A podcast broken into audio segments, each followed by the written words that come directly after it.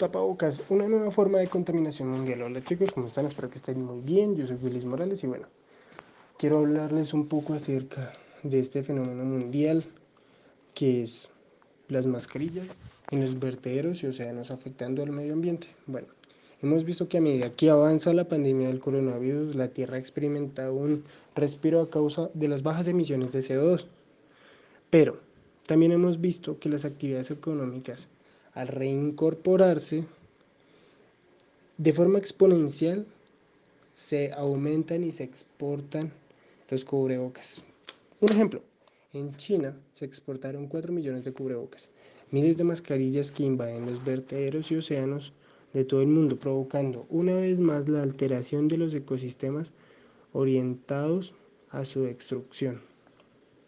Ahora, mismo retroceso donde se acumulan los desechos plásticos producto de una cultura mundial de usar y tirar, agravada por una tasa de reciclaje poco significativa.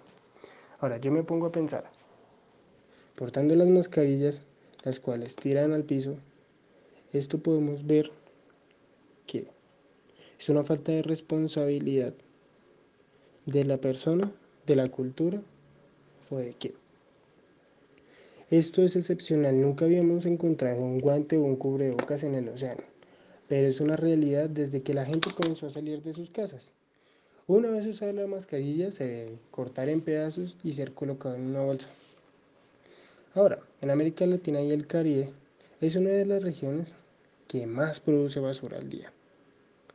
Cerca de 541 mil toneladas de basura, es decir, una tercera parte de los desechos equivalen a 145 mil toneladas de basura, acaban en los vertederos.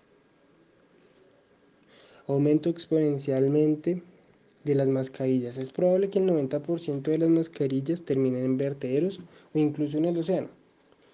Fuentes de la WWF, Fondo Mundial para la Naturaleza.